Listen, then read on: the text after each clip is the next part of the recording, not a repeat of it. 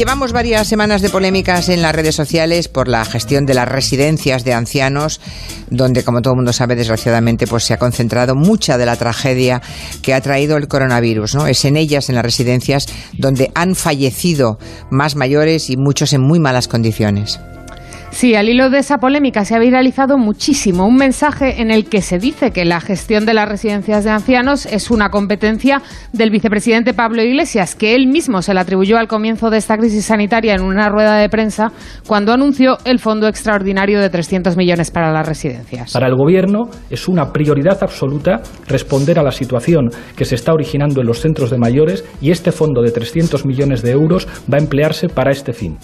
Bueno, ahí habla de los 300 millones de euros que se van a entregar para que se usen en las residencias, pero no dice nada de que se atribuye al gobierno central, digamos, el gobierno de España, las competencias de las residencias de ancianos. Esto habría que aclararlo.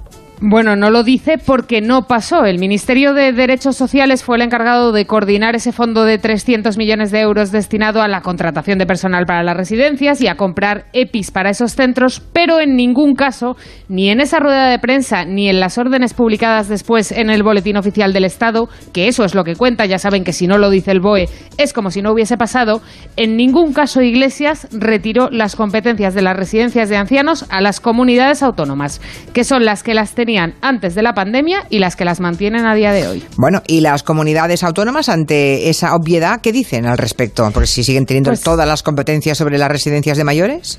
Las comunidades autónomas como Asturias y la Comunidad Valenciana, donde gobierna el Partido Socialista, nos dicen que nunca han perdido las competencias de las residencias de ancianos, pero es que también lo confirman otras, como Madrid o Murcia, gobernadas por el PP, o Cataluña, gobernada por Junts per Cat. Por si quedan dudas, le preguntó Marías Prats al vicepresidente en una entrevista. Usted, recuerdo el, el 19 de, de marzo, asumió públicamente el control de esas residencias. Matías, nosotros lo que hicimos desde el 19 de marzo es reforzar a la única autoridad que tiene competencias en las residencias de ancianos, que son las comunidades autónomas. Nosotros pusimos bajo su control el 75% de las residencias privadas.